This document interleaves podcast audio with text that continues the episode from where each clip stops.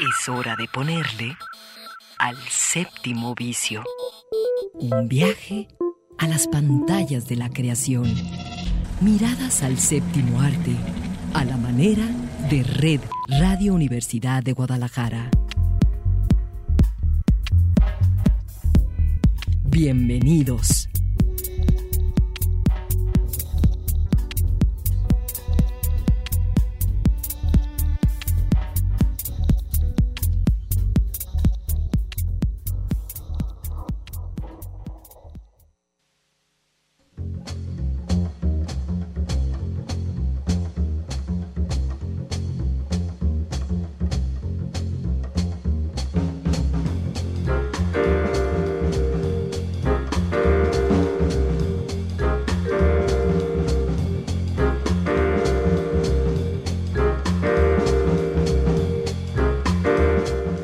Son las 3 de la tarde, bienvenidos, bienvenidas. Así comienza el séptimo vicio.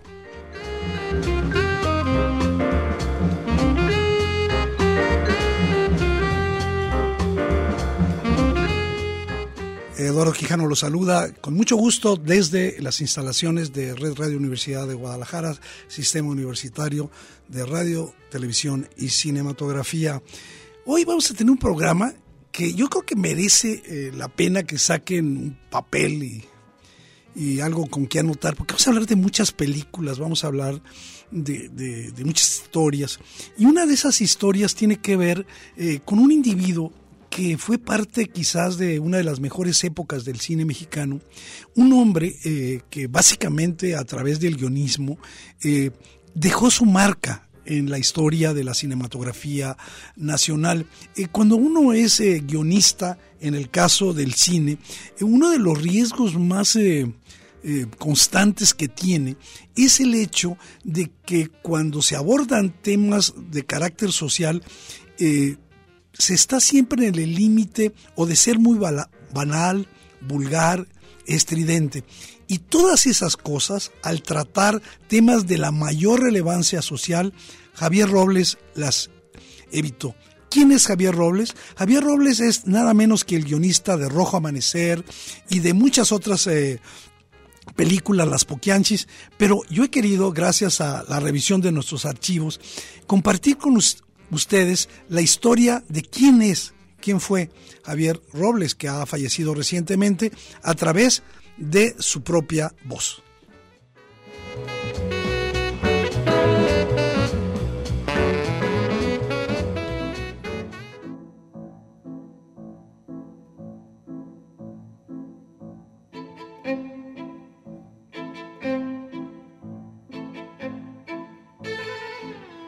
Soy Javier Robles, soy escritor de cine y director. Sí, yo nací en Tezutlán el 25 de febrero de 1949, en una de las casas del centro de Tezutlán. Yo estudié la carrera de la vida. Eh, me fui un día en busca de dinero, porque el dinero lo era todo entonces. Y me fui de Brasil a Estados Unidos cuando tenía yo 16 años. Y a los 18 años que era yo entonces y vivía yo en la ciudad de Puebla, y aquí me tocó el movimiento estudiantil de 1968. Para el 5 de octubre caí a la casa de San Juan. Estuve ahí unos 5 o 6 días, me sacaron los abogados del mismo movimiento. Con tan buena suerte que me regresé el mismo 11 de octubre, ya estaba yo otra vez de guardia en el Carolino y entré al cine alrededor de los 27 años, 26, 27 años, con una película llamada Las Poquianches. Y bueno, esa ya es otra historia.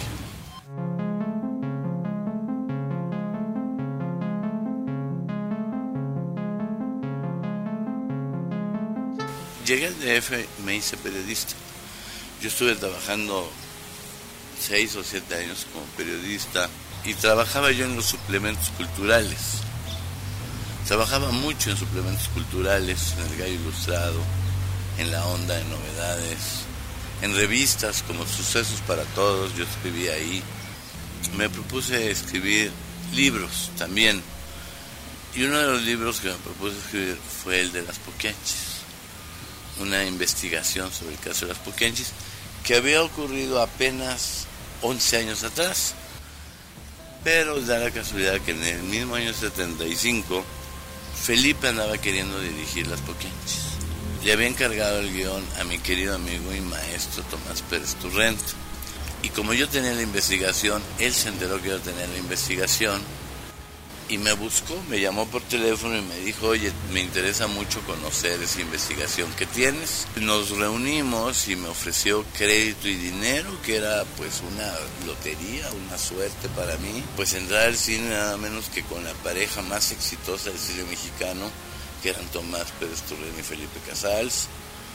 Aprendí mucho de Felipe y Felipe siempre fue una especie de hermano mayor para mí un guía que me fue orientando por el camino difícil del cine. Y aprendí mucho de él.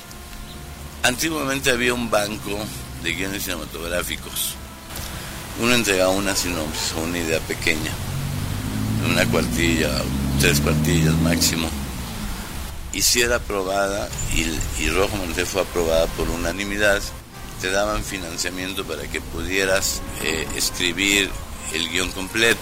El Banco de Guiones Premio Rojo Amanecer, se hizo el guion y desde el principio siempre estuvo concebida como una película que se iba a filmar totalmente en un departamento de Tlatelolco. Sin embargo, aunque mucha gente no lo cree, la película no salió al exterior. La película se quedó en México. Y después del Rojo Amanecer, vino una época un poco triste o baja en mi vida, eh, ya no ya no recibimos el apoyo de las instituciones oficiales. Aunque sí escribí algunas para los Tigres del Norte, los hermanos Almada, películas este, muy comerciales, por cierto muy exitosas también, muy taquilleras también. Fueron películas de baja calidad cinematográfica, no fueron muy afortunadas en el sentido de la crítica, pero sí fueron muy afortunadas en el sentido de la taquilla, gracias fundamentalmente a los Tigres del Norte que llenaban estadios y jalaban multitudes con su música y su presencia, sus corridos.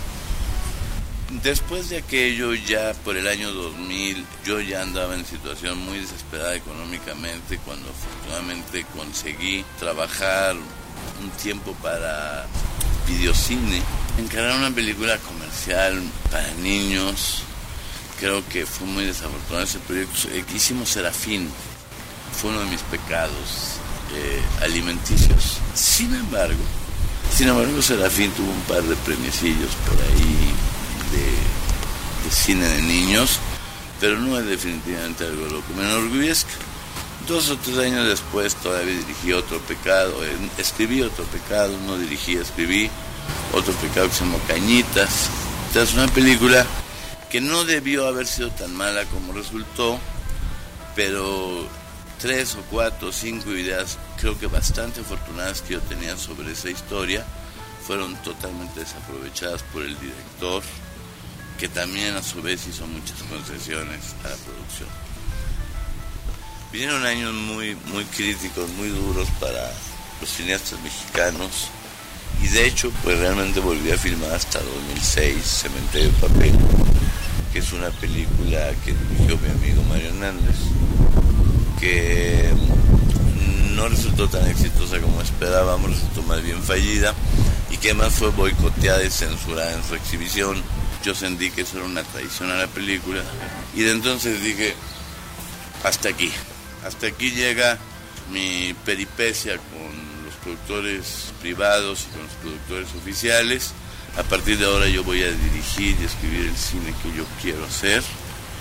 Y con la ayuda de, mi compañera Guadalupe Ortega, que es una mujer muy emprendedora, muy luchadora, muy capaz, creamos una cooperativa con algunos otros amigos. Empecé a hacer el cine que yo quería, los documentales que yo quería. Empecé a probarme como director y realmente estoy muy satisfecho de haber dado ese giro eh, envuelto en los últimos años, además de que siempre he dado clases, desde hace muchos años doy clases.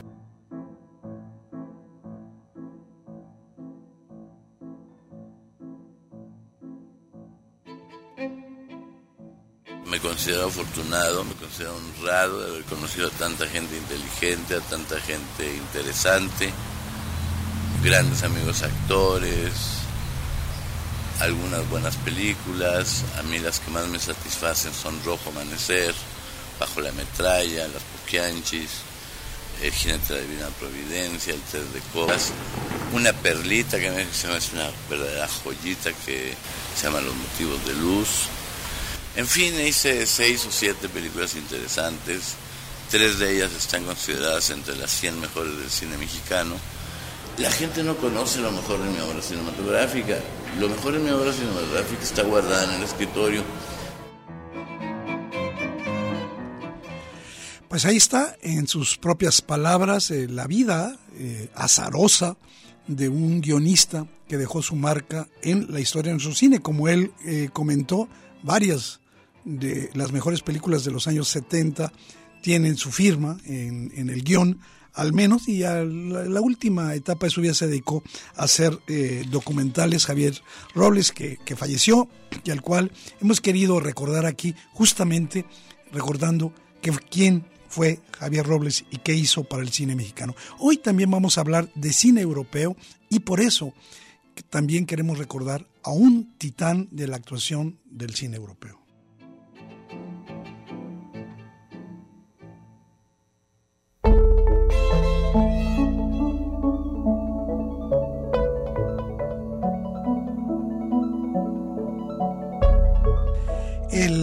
Actor francés Jean-Louis Trintignant eh, murió a los 91 años en, Francia, en París. Decía yo que eh, pues es un titán porque es una figura que eh, probablemente mm, Jean-Paul Belmondo, Alain Delon han sido más famosos, pero lo, de lo que yo estoy seguro es de quien vea cualquier película en la que actúe Jean-Louis Trintignant, verá una actuación llena de, elegancia. Un hombre que sabía utilizar los silencios y los gestos de una manera suprema. Él tenía un, físico de, joven bastante notable y sobre todo me parece que tenía un gran olfato para escoger eh, los guiones de sus películas. De hecho, varios de eh, directores célebres, las carreras de varios directores célebres, como Claude Lelouch, el propio Michael Haneke, eh, Costa Gabras, este, no serían lo que fueron sus carreras si no hubiesen tenido el apoyo de este actor eh, francés. desde los inicios de su carrera, Trintignant puso rostro a las preocupaciones de la cultura europea de su tiempo esas obsesiones que alimentaron la creatividad de los grandes cineastas de la nueva ola y posteriores. El, primero que le dio oportunidad fue el, director Roger Badin con una película que se llamó Y Dios creó a la mujer. Tuvo la buena y la mala suerte de que ahí salió una actriz que se iba a convertir en un símbolo sexual. En esa película, eh, él eh, tenía como compañera nada menos que a Brigitte Bardot, Obviamente, este, pues eso fue un buen, una buena cosa para él, pero fue opacada. Eh, poco después tuvo su gran éxito aquí en México. Fue una de las películas más recordadas, sobre todo por la generación de lo, que tenía, digamos, 20 eh, años en los años 60 y en 1966 graba una película memorable. Esa película se llamó Un hombre y una mujer.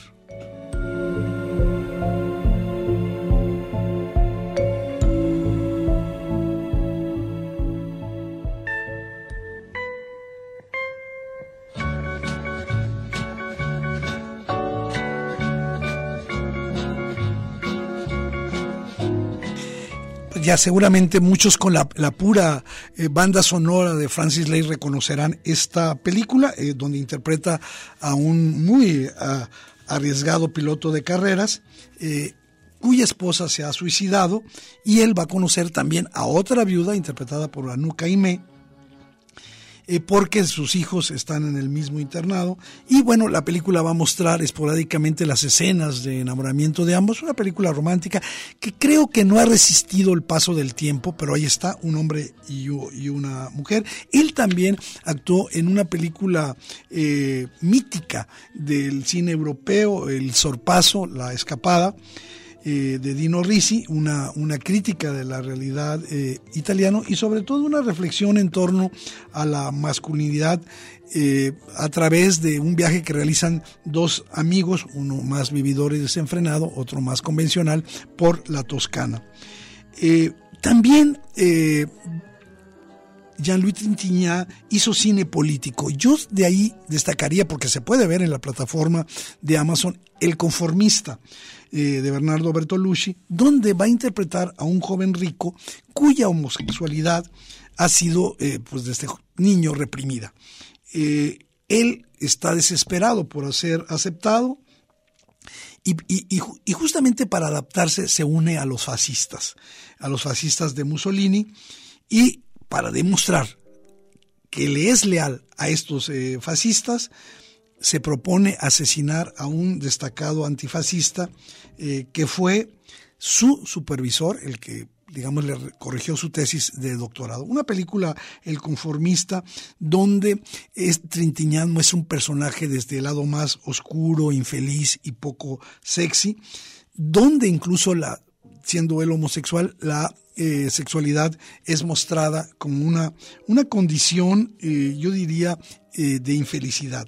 la película El conformista se puede ver en la plataforma Amazon. Y bueno, tras la muerte de la hija de Jean-Louis Trintignant, de Marie Trintignant, que fue asesinada en 2003 por su pareja, un músico, él ya no quería hacer cine, él dijo que, que él estaba muerto ya después de que asesinaron a su hija.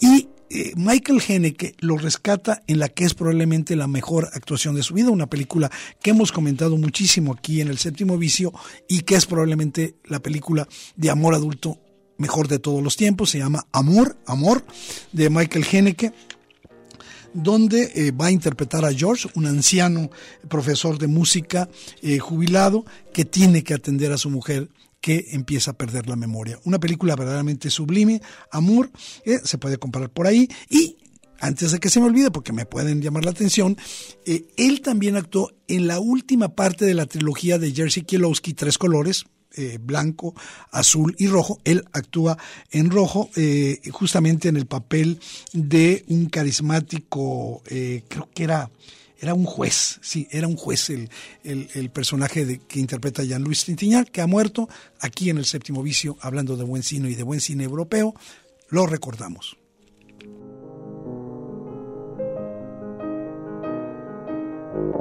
El séptimo vicio. Mirada encendida en imágenes múltiples.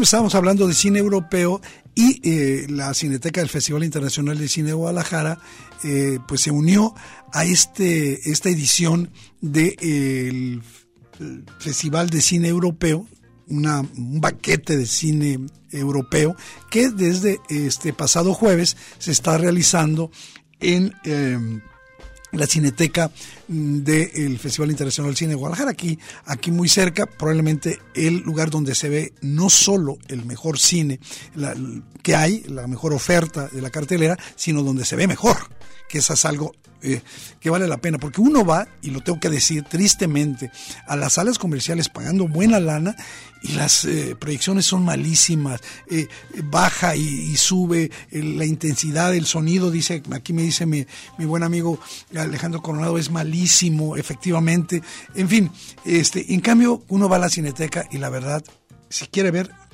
hay que ver buen cine y buen cine europeo. Vamos a revisarlo rápidamente.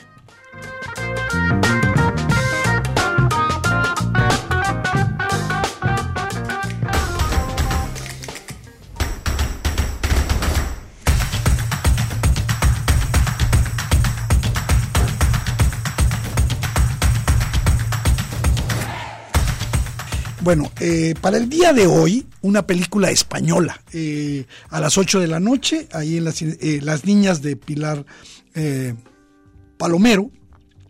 La película reconstruye una España que estaba a punto de vivir el año olímpico, la exposición universal que también, justamente bajo el gobierno del socialista Felipe González a principios de los años 90.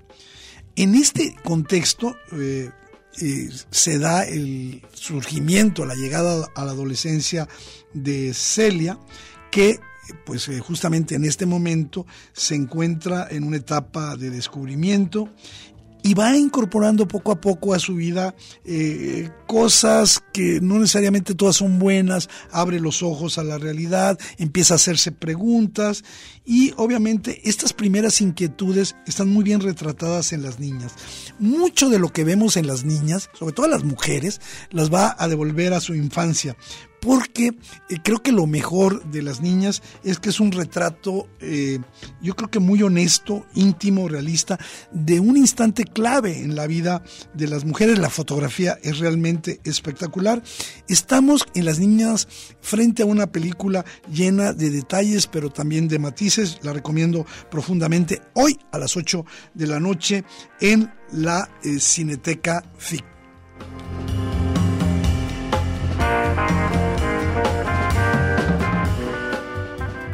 Bueno, mañana, el día de mañana, eh, Dioses de Molenbeek, eh, una película finlandesa de Bélgica y de Alemania, una película del 2019. Es un documental muy hermoso, de, de una factura eh, realmente exquisita, donde todo está bien hecho, sobre todo una estructura narrativa, eh, se va a basar en unos niños, este, unos niños pequeños que viven en una zona que ha sido satanizada por la prensa eh, como, eh, digamos, el núcleo donde surge el terrorismo yihadista en Europa, ahí en Bélgica.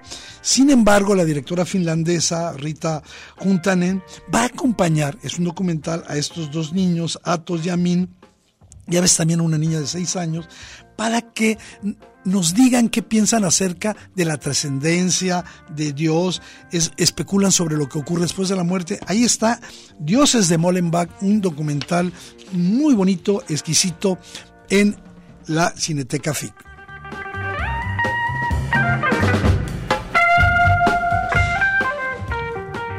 El lunes no tenemos Cineteca, pero el martes 5, dentro de este Festival de Cine Europeo que estamos eh, revisando, hay una película de Eslovaquia y de la República Checa que vale mucho la pena. Y desde el título, que es hermoso, que se haga la luz. Eh, de hecho, eh, esta historia fue también hecha que Eslovaquia seleccionó, seleccionó a, que se haga la luz para que fuera su representante en los Oscars de 2019. Ahí la figura de un abusador, tal cual, es al mismo tiempo un abusador que es una, una víctima, ¿no?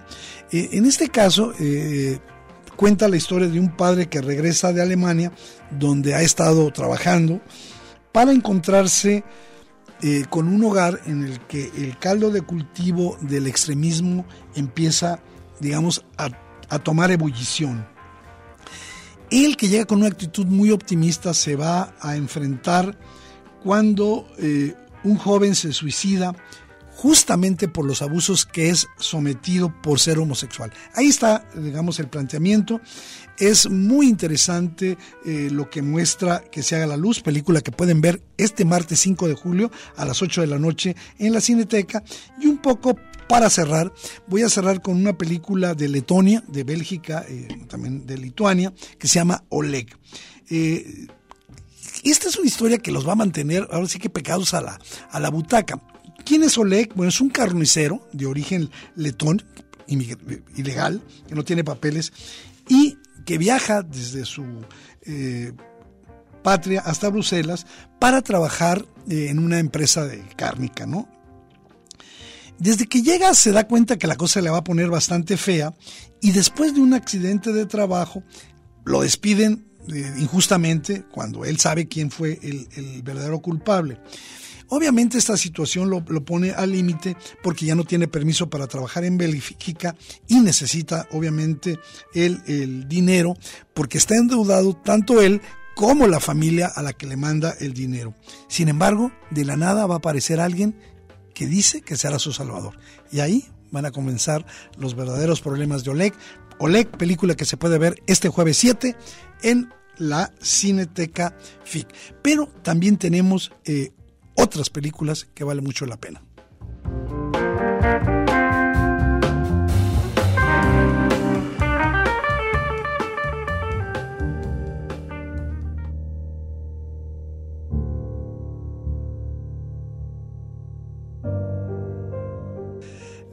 Puedo dejar de eh, recomendar, ya lo había hecho eh, el año pasado cuando en el Festival Internacional de Cine Guadalajara fue el país invitado Guatemala. Y yo hablé muy bien de esta película, que conocí una película eh, de debut de César Díaz, que ganó justamente la Cámara de Oro en Cannes en 2019. La película se llama Nuestras Madres. La pueden ver en la Cineteca FIC también. Es una película muy honesta, muy valiente, que muestra eh, la Guatemala que en 1982 seguía exhumando los restos de las víctimas de la dictadura militar y devolviéndolas a sus familias. Eh, decía el primer largometraje de César Díaz, Nuestras Madres, va a recoger el testimonio real de las comunidades mayas reprimidas eh, a través de uno de sus personajes, Nicolasa, una anciana que viaja a Ciudad de Guatemala para investigar el paladero de su marido asesinado en 1982. Eh, nuestras madres va a transitar dramáticamente de lo colectivo, del problema colectivo de un país, a lo individual, con eh, magníficas escenas que van a conseguir emocionarnos. Ahí está Nuestras Madres, película guatemalteca que se puede ver en la Cineteca FIC y, ¿por qué no?, también una película mexicana.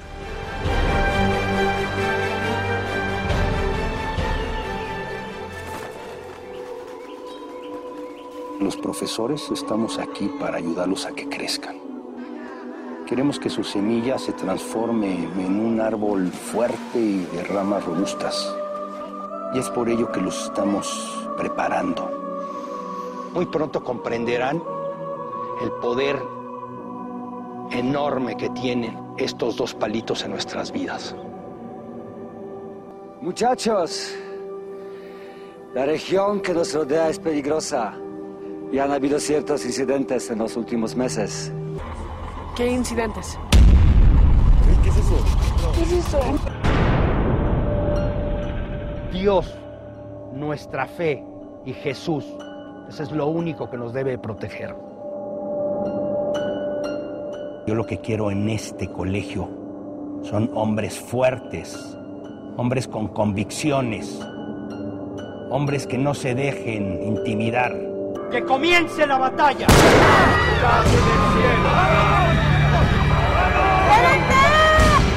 Diego, eres tú.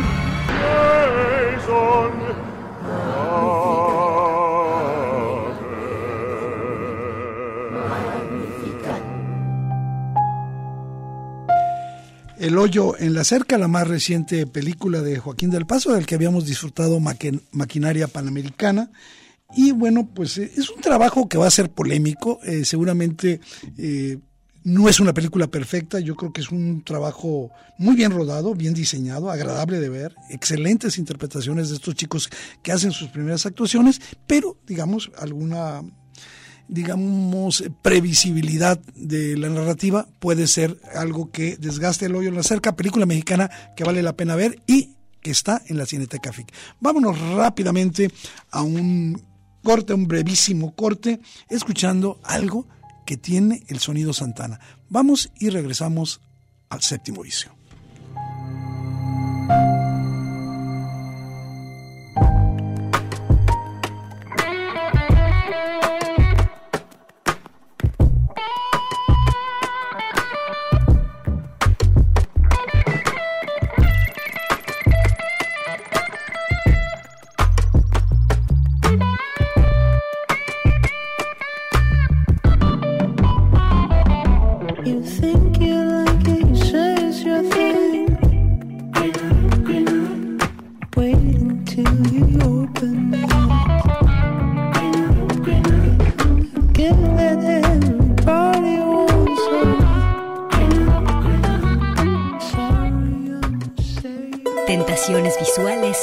Placeres mundanos en el séptimo vicio.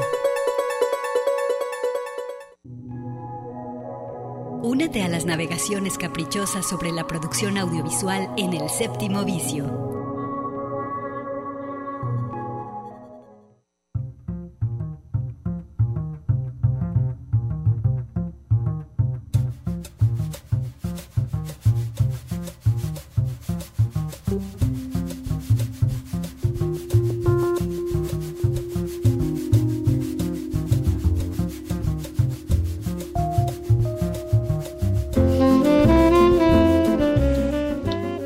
Regresamos al séptimo vicio. ¿Y qué polémica se ha armado a raíz de la exhibición de la película de Pixar Lightyear? Eh, una película que obviamente se esperaba, dada, digamos, es una especie de precuela de una. con la participación de un personaje de una saga verdaderamente importante en la vida de los estudios Pixar, que fue Toy Story. Y pues se ha, eh, digamos, desatado, en nuestro país no ha sido eh, la excepción, una serie de censuras. En 14 países la película se prohibió, se prohibió básicamente porque había un beso lésbico ahí, prácticamente diminuto, pero para hablar de este tema, hemos eh, eh, invitado esta tarde y le agradezco muchísimo allá en la noche de París que Natalia Raigosa eh, pues comente con nosotros ella que siempre tiene un punto de vista de perspectiva de género sobre estas situaciones en el cine. Natalia, muchas gracias por aceptar la invitación y bienvenida. Hola Eduardo, muchísimas gracias por la invitación. Siempre es un gusto regresar al séptimo vicio y sobre todo para hablar de, temas que, mira, en mi opinión no deberían ser polémica, pero ya que existen, hablemos de ellos. Sí, fíjate que yo siempre supuse, de manera un poco ingenua, que el, beso, el, el, primer beso homosexual de adeveras en los estudios Pixar, por ejemplo, pudo haber llegado en Frozen, por ejemplo, ¿no? Este, o haber llegado en Luca en, otro tipo de películas donde había una especie de crush o de, o de cercanía afectiva entre los personajes eh, que no definían claramente su heterosexualidad. Sin embargo, lo que ha pasado, que lo particular me parece sumamente menor, pues ha causado escándalos. De hecho, aquí las dos principales eh, empresas eh, exhibidoras, tanto Cinépolis como Cinemark, tuvieron que salir a decir que ellos no habían censurado, aunque algunos afirman que sí, esa escena en algunas de las eh, funciones. Yo la verdad quiero decirte que yo la vi completita y, y no la editaron. ¿Tú qué piensas de lo que ha ocurrido? Pues mira, eh, como dices, ojalá, ojalá por el caso que digamos que haya llegado antes.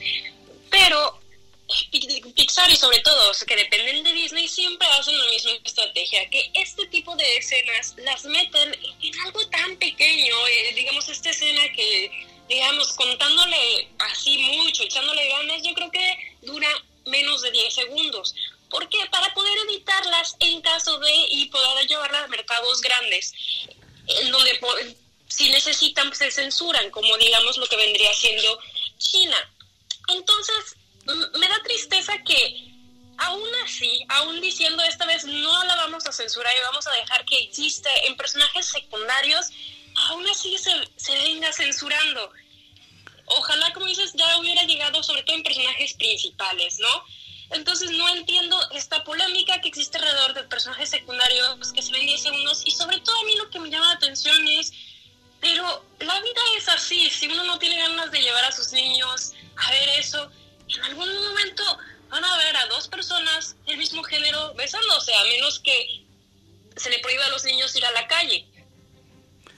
Sí, y fíjate que algo importante eh, que hay que comentar, aparte de que fue censurada en 14 países donde no se les permitió, países árabes eh, particularmente, eh, o, con, digamos, mayoría musulmana, también decir que hubo una posición muy valiente, muy honesta de los trabajadores de Pixar que se opusieron a que, la, a que se cortara esa escena y que en cualquier lugar que se exhibiera, se exhibiera completa. Eso me pareció bastante, digamos, eh, loable. Por supuesto por supuesto. Y me da gusto que incluso eh, una estrella de mucho peso, que, que, viene siendo Chris Evans, que hace la, la, la voz de Buzz Lightyear en inglés, hayan abocado por el hecho de que no se censure, sabiendo que pueden perder millones de dólares al hacer eso, al, al decir que se exhiba por completo sin quitar 10 segundos de la película, o que simplemente no se exhiba para nada. Eh, me, parece, es un gran riesgo, pero que, que al guardar sus valores este, están diciendo que Disney ya no va a comprometer sus ideales. Y otra cosa que yo creo que hay que subrayar a la gente que está escuchando estos comentarios tuyos acerca de Lightyear, no solo que es pequeña la duración, sino que resulta que ese beso está ubicado en los años 90, ¿sí? Que son dos mujeres ya casadas, adultas, quienes se dan un ese minúsculo beso y no en una situación, eh, es una situación de verdadero afecto, no es una situación como estamos acostumbrados con los besos en la boca heterosexuales, que es una especie como de flirteo, de conquista. Aquí no. Es un beso de, vamos a decirlo así, de, de, de, de vínculo, de vínculo amoroso. Por supuesto, y, lo que dices es, eh, lo vemos entre dos personas que están casadas, entonces, digamos, es, es un beso que existe en la cotidianidad de una persona que llega a casa y dice, buenas noches, cariño, y da un beso para recibir a la persona, sin más, ni siquiera es, es un beso de pasión, es un beso de cotidianidad, y pasa en la mayor naturalidad posible. Bueno, y hablando ya de, digamos, de los valores, tú que seguramente casi estoy convencido de que has visto, si no todas, la mayoría de las películas de Pixar, ¿cuál es tu opinión acerca de los valores de Lightyear que tristemente ha resultado para los pronósticos de los propios estudios en un fracaso de taquilla? Mira, en mi opinión sí es una muy buena película y te voy a decir, el mayor logro es que más allá de ser una película de Pixar Es una gran película de ciencia ficción y de aventura. Tiene unas ideas muy originales en cuanto a lo que viene siendo al viaje en el espacio, eh, jugar con la relación entre el tiempo y por supuesto tiene los mismos temas importantes este, para los niños, valores como no dejar perderse en el trabajo, aprender a aceptar la derrota, a pedir ayuda es una bellísima animación con referencias visuales a las películas de ciencia ficción de los años 70 y 80. Es una película que funciona perfectamente por sola y yo diría que irónicamente su mayor fallo es que no logra, alegra, no logra alejarse del universo de Toy Story. Hace referencias demasiado pesadas en los diálogos y quizás me parece que su falta de éxito puede explicarse justamente porque el público ya está cansado Toy Story. Al, ver, digamos, um, como la gente estuvo muy decepcionada al ver Toy Story 4, ya no quieren volver al universo. Para muchas personas, el universo de Toy Story terminó con Toy Story 3 y todo lo demás ya no es importante, lo cual entiendo, pero digamos, no hay que ver esto ligado al universo de Toy Story, sino completamente separado. Una película que funciona por sí sola, sin más coincido uh, al 100% contigo. Y ahí hay un personaje, lo digo por mi edad, que incluye a una guerrera de más de 70 años, rebelde, gángster e imprescindible para salvar al mundo. El hecho de que se tome en cuenta una mujer adulta y colocarla ahí, a mí me pareció verdaderamente interesante. Sí, y la cinematografía en una película de animación me pareció que visualmente es de las mejores cosas que, Pixar nos ha ofrecido y sobre todo es una animación que se distingue de todo lo que han, han podido hacer antes. Eh, como bien dices, eh, se supone que es una película que Andy, eh, personaje, digamos, uno de los personajes principales en la primera trilogía de Toy Story, hubiera visto en 1995, lo cual me parece un poco absurdo que la película tenga que clarificar esto porque, porque hubiese sido imposible ver algo con tanta calidad en 1995. Muy bien, pues yo quiero agradecerte muchísimo tu tiempo eh, por, por, el horario de, de, París y como siempre ya sabes que ti tienes en el séptimo vicio las puertas abiertas para eh, pues eh, conocer tu sensibilidad, tus comentarios acerca de todo lo que ocurre en el mundo de la pantalla. Muchas gracias por la invitación Eduardo y pues para mí siempre es un regalo eh, venir al séptimo vicio, lo cual es irónico porque el día de hoy es tu cumpleaños. Muchas gracias. Eh, un abrazo para ti también, Natalia. Eh, un abrazo y disfruta mucho de tu día y muchas gracias a todos los radioescuchas del séptimo vicio por escucharnos siempre. Gracias, chao. Pues ahí está eh, una opinión que en la que coincido me parece muy, muy inteligente, muy acertada lo que eh, Natalia Regosa nos ha comentado. Y ¿saben qué? Tenemos más películas.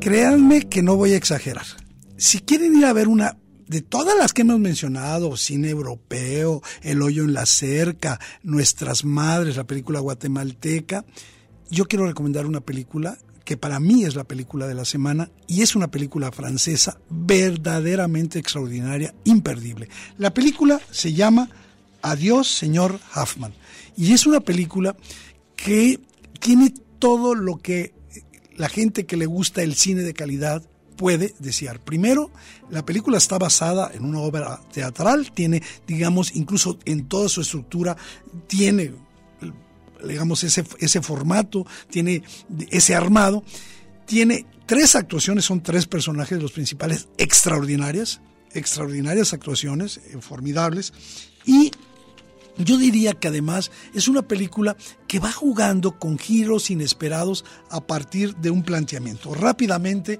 sin develar demasiado, menciono que Monsieur, eh, perdón por mi francés, Hoffman es un muy talentoso, brillante joyero que, que tiene su taller ahí en Montmartre. Justamente cuando los alemanes en 1941 entran, empiezan a perseguir, a detener a los judíos. Él es judío, él consigue eh, que su mandar a, toda su familia, a su esposa y a sus tres hijas eh, fuera al campo y se le ocurre para salvarse eh, entregarle, venderle por nada con su propio dinero su negocio a su empleado, a su empleado, a Messier y le dice, bueno, cuando la guerra termine, tú me devuelves mi negocio.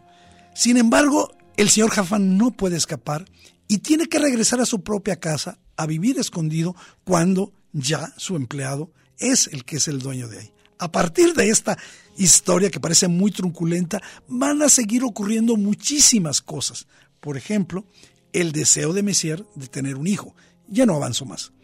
Decirles que es una historia oscura pero convincente, con, decía yo, con estos giros, con estos tweets inesperados y lo que nos cuenta nos va a mantener enganchados hasta el final. Eh, a pesar de que se desarrolla en un par de habitaciones y es claustrofóbica, la verdad es una película disfrutable donde nos propone la idea de que una fortuna poseída es una liberación, mientras que cuando nosotros la, la perseguimos, cuando la buscamos, se vuelve una condena. La ambición es, la ambición humana es más que nada una condena. Bueno, ahí está, eh, adiós, eh, señor Huffman. Y también en em, plataformas hay una película mucho más ligera, mucho más tranquila, pero también con una gran actuación. Y me refiero a la película Garra, una película eh, para quienes les gusta el básquetbol, la van a disfrutar enormemente. Es la historia, digamos, de dos perdedores, pero también es la historia de cómo se tiene que luchar para ir sorteando eh, todos los convencionalismos que rodean un deporte de alto rendimiento como es el, el básquetbol profesional de los Estados Unidos, la NBA, y es la historia de un buscador de talentos que va ya en, eh, digamos, por una casualidad descubre a, a un superjugador en, en España. Eh, y pues lo convence y todas las dificultades que tiene que sortear para convencer al mundo y obviamente también al jugador de que es una gran estrella. La película, en la película van a aparecer, eh, hacer cameos, grandes estrellas del básquetbol. La película está filmada muy al estilo de Rocky en, en Filadelfia y tiene en el centro la enorme, espléndida actuación, no estoy exagerando, de Adam Sandler. Después de Diamantes en Bruto, creo que es lo mejor que ha hecho. La película Garra está en Netflix, es una película ligera, es una película que no es una obra de arte, es una película que van a disfrutar incluso quienes no les gusten las eh, historias deportivas. Es una película muy, muy bonita que se disfruta Garra y pues nosotros justamente nos vamos a algo más.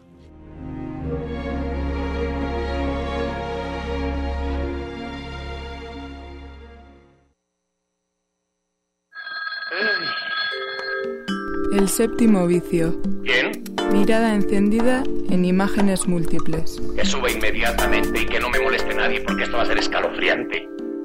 La voy a hacer pedazos. Un poco de música, música.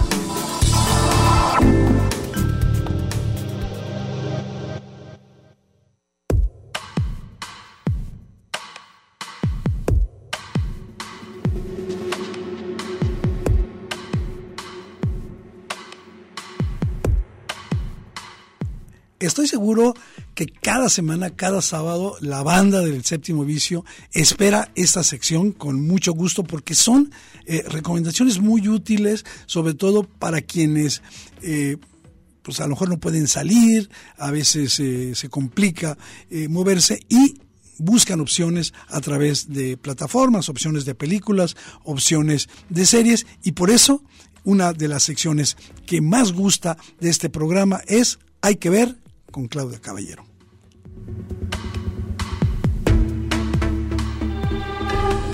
Entérate. Claudia Caballero te sugiere películas y series imperdibles que hay que ver. Hay que ver.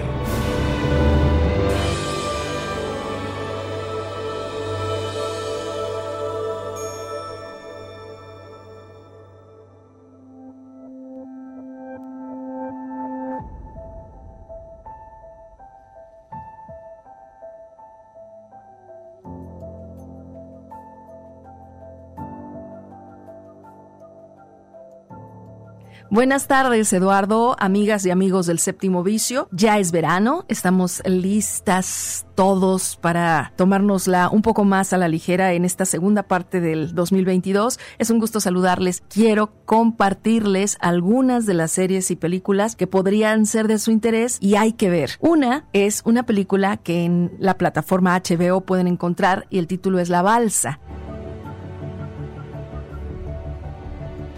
Esta trata de cuatro jóvenes que deciden navegar desde Israel hasta la isla de Chipre. Ellos irán a bordo de una balsa que la construyen ellos mismos y se embarcan en una gran aventura que va a poner a prueba su amistad, que se va a convertir en una especie de travesía hacia la vida adulta. A mí me gustó mucho esta película, me parece que reúne unos ingredientes que a veces nos faltan para el entretenimiento sencillo, no barato, sino básico cuando uno quiere distraerse. Y esta película considero que podría aportarte a ti con las extraordinarias actuaciones muy ricas de este cuarteto de muchachos. Es una película producida en Israel en el año del 2020. El director es Oded Raz y bueno, la verdad es que inspira bastante el viaje que ellos hacen porque parte de una gran afición con la que además nos podemos identificar en países como el nuestro con el furor por el fútbol. Ellos son fanáticos de la selección de fútbol de Israel que gana un partido partido crucial y que a partir de ahí se desata esta gran aventura. Espero que la puedas ver y que luego nos platiques si te gustó. La película es La Balsa, la encuentras en HBO. Y bien, también para que vayamos hacia las series de televisión. Me voy a quedar hoy con Netflix nada más. Y la serie de suspenso y de política que está llamando la atención de muchísimas personas. De hecho, ya anunció Netflix que se convirtió en la serie hasta el momento más vista de su plataforma, superando a Stranger Things y a Peaky Blinders. Esta serie española. Obviamente resaltan el lugar que tiene entre los fanáticos de las series de televisión, porque es una serie de habla no inglesa y que se está viendo en todo el mundo. Estoy hablando de intimidad. Un caso de violación de la intimidad.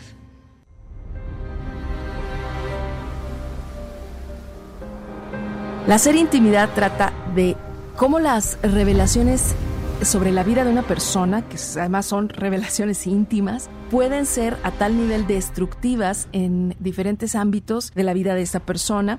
Son personajes además los que nos presentan historias muy ricas, estos personajes jalados cada uno hacia sus dramas que pueden ser el suicidio de una hermana o ser víctima de un ciberdelito, porque sí, aquí se trata el tema central de la difusión de un video sexual, ¿sí? Y es que llega a ese corazón del asunto esta serie Intimidad.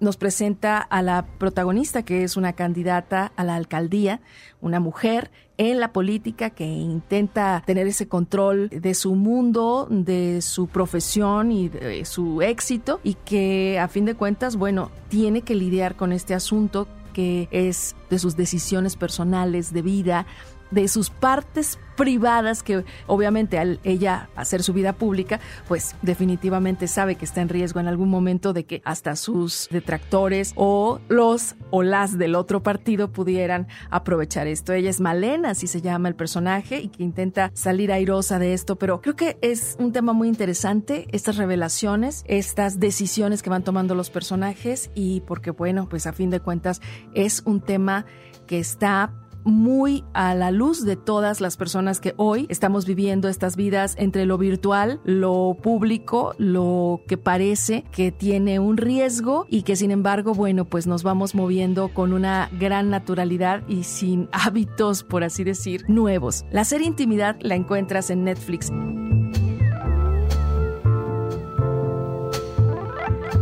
Y también otra que es con la que voy a terminar esta colaboración, hay que ver si es que a ti te gusta la comedia ligera, si es que estás buscando algo en lo que te puedas enganchar, pero no tanto, porque esta serie solamente tiene ocho episodios, es una comedia de televisión, interpretan los personajes principales Melissa McCarthy y Ben Falcon. Él de hecho, interpreta a un empleado de soporte técnico que encuentra el amor exactamente al mismo tiempo que se convierte en el mensajero involuntario de Dios. Pues la serie lleva por título El idiota preferido de Dios. Entonces ya te imaginarás la serie de aventuras que en este caso pueden exponer a raíz de que una persona que, claro, te podrías imaginar a cualquier otra que reuniría el perfil para que Dios lo eligiera como el mensajero y en realidad pues eh, sus características, su personalidad, sus rasgos psicológicos o cuando menos lo que aparenta al principio pues es justo lo opuesto de lo que alguien pensaría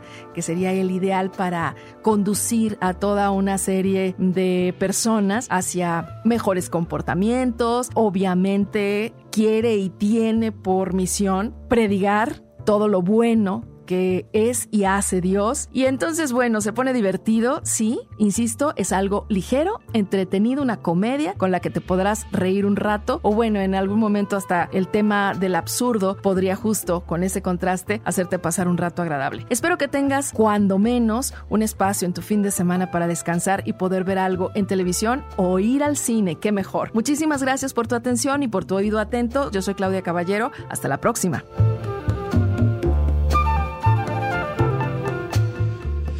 Pues ahí estuvo, qué buenas recomendaciones de esta película, eh, La Balsa, y las dos series, eh, Intimidad y El idiota preferido de Dios. Eh, las series en Netflix y la película en HBO Max. Bueno, pues ha llegado ese momento de decirles hasta pronto. Eduardo Quijano les da las gracias. Este programa ha tenido la producción y el control técnico de Alejandro Coronado. Gracias, Alex. Como siempre, un gusto regresar contigo aquí en vivo. ¿Y qué les parece si nos vamos eh, nosotros, este, eh, pues, con algo de música que suene como a verano? ¿Sí? Algo que nos relaje un poquito para llegar a acentos con Ana María García. Hasta pronto, que estén bien.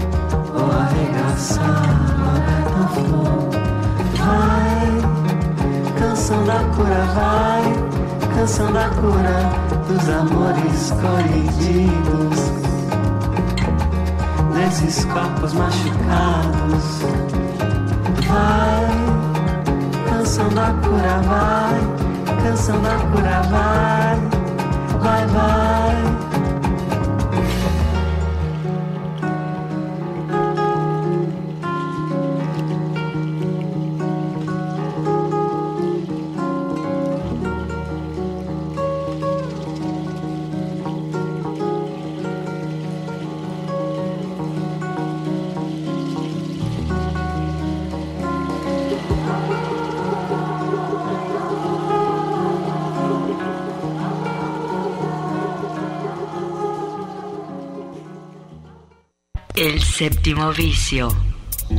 La cultura del cine en imágenes sonoras. Un viaje a las pantallas de la creación. Escúchanos todos los sábados desde las 3 de la tarde. Hasta la próxima.